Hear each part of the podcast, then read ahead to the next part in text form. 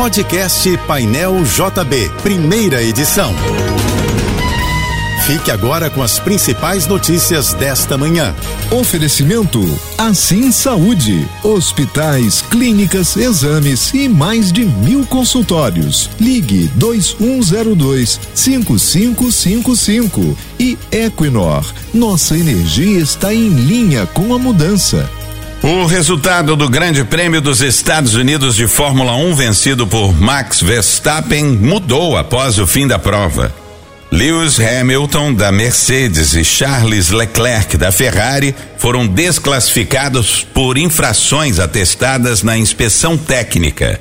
Com isso, Lando Norris assumiu a segunda colocação do GP e Carlos Sainz subiu para a terceira posição, fechando o pódio. Haverá redução de nebulosidade sobre a cidade do Rio de Janeiro nesta segunda-feira e as temperaturas apresentarão elevação neste primeiro dia útil da semana. O Instituto Nacional de Meteorologia prevê que a máxima de hoje deve chegar a 27 graus.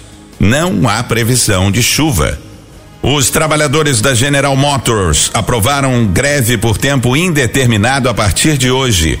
A paralisação foi aprovada após a assembleia que reuniu os trabalhadores em frente ao Sindicato dos Metalúrgicos de São José dos Campos, em São Paulo. A greve também foi aprovada nas unidades da GM em Mogi das Cruzes e São Caetano do Sul. Todas essas unidades tiveram demissões no fim de semana. Os trabalhadores reivindicam o cancelamento dos cortes e a reintegração de todos os funcionários. A Prefeitura do Rio vai passar a emitir a carteira de identificação da pessoa com transtorno do espectro autista. O documento garante o acesso a direitos especiais para os portadores do distúrbio que moram na capital fluminense, como prioridade no atendimento e no acesso aos serviços públicos e privados, em especial nas áreas de saúde, educação e assistência social. A carteira será disponibilizada em versões digital e física e o arquivo poderá ser baixado e impresso diretamente no site minhasaude.rio. Os segurados do INSS que precisam dar entrada no requerimento de benefício por incapacidade temporária, o antigo auxílio doença, poderão se dirigir a partir de hoje às agências da Previdência Social para entregar o Ateste Med, o atestado médico sem agendamento. A medida é para reduzir a fila de requerimentos que esperam por perícia médica. A exceção do atendimento através do Ateste Med é para o auxílio doença acidentário, aquele em decorrência de um acidente de trabalho. Nesse caso, os servidores do INSS estão orientados a agendar perícia médica presencial. A escolha do novo presidente da Argentina será decidida após segundo turno, que está previsto para o dia 19 de novembro. A disputa vai ser entre o governista Sérgio Massa e o candidato de extrema direita Javier Milei.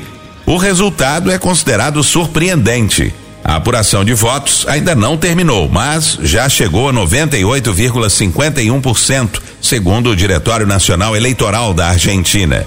Sérgio Massa soma 36,68% dos votos e Javier Milei 29,98% cinco candidatos disputavam a Casa Rosada.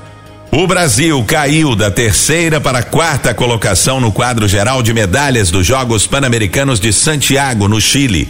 Ontem, segundo dia de competições, o país foi ao pódio dez vezes e conquistou um ouro.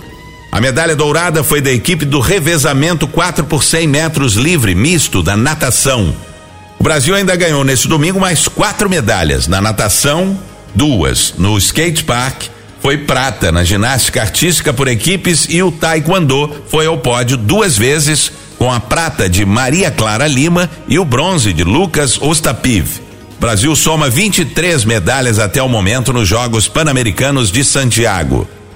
Mais um voo de repatriação de brasileiros que estavam em Israel pousou na base aérea do Galeão no Rio de Janeiro. O avião da FAB chegou na madrugada de hoje. Desta vez vieram 209 pessoas e nove animais. A operação Voltando em Paz do governo federal já resgatou 1.204 passageiros e 44 animais de estimação que estavam em Israel em meio ao conflito no Oriente Médio.